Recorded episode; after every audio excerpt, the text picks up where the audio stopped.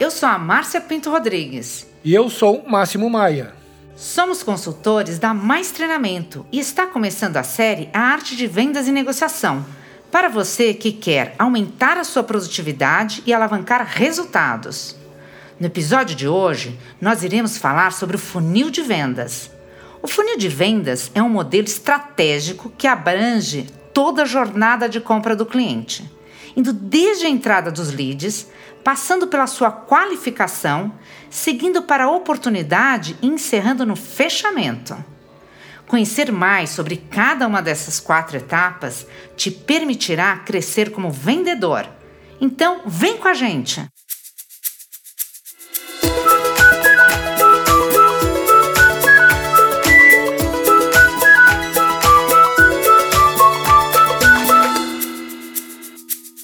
Você que acabou de entrar em contato com o termo funil de vendas deve estar se perguntando: por que é preciso saber como está o meu funil de vendas? Bom, como vamos ver, é através da atitude correta em todas as quatro etapas que constituem o funil de vendas que você se tornará um vendedor de sucesso. Vamos conhecer então quais são estas quatro etapas e como você deve executá-las para maximizar seus resultados. A primeira etapa é a entrada de leads, a boca do funil. É importante manter o funil com a boca larga, ou seja, ter muitos contatos vindo da prospecção ativa ou da receptiva, aqueles leads de redes sociais de indicação. Para você ter uma ideia, muitas literaturas e pesquisas recomendam que os vendedores realizem aproximadamente 30 contatos por dia durante essa primeira etapa. A segunda é a qualificação. Nela, você deve reconhecer dentre seus leads quais têm o perfil para ser realmente seu cliente. Assim, você conseguirá otimizar seu tempo, fazendo propostas apenas para os leads com real potencial de compra do seu serviço ou produto. Busque determinar quem é o seu potencial cliente respondendo a perguntas como: qual é o seu porte? O que faz ele querer alguma solução de sua empresa? Quem tem real potencial para investir na solução que você oferece? Qual a prioridade em resolver esta solução? Quando vai precisar da solução? Quem eu preciso envolver para apresentar a proposta?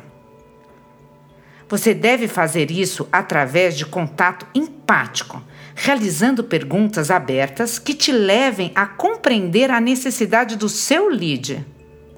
Nesta etapa, segundo apontam as pesquisas, você deve reduzir os interessados para 40 a 50% do volume original pois elimina aqueles que não irão finalizar a compra, sejam quais forem seus motivos. Isso mesmo, Márcia. Finalizada a qualificação dos leads, você pode partir para a terceira etapa, a oportunidade. Agora você tem alguns clientes quentes para os quais vale a pena fazer propostas personalizadas, pois eles oferecem oportunidades efetivas de negócio. Aprofunde seu conhecimento sobre cada cliente e sua necessidade para fazer uma proposta única e customizada focada em solucionar o problema específico do seu cliente. A quarta etapa do funil é a negociação. O follow-up, pois não adianta ser uma máquina de fazer propostas se não negociar para fechar. Avalie qual é o grau de maturidade de seu cliente para realizar o fechamento. Então, se é o caso de o cliente ainda estar incerto, o que é preciso ser feito para finalizar a negociação?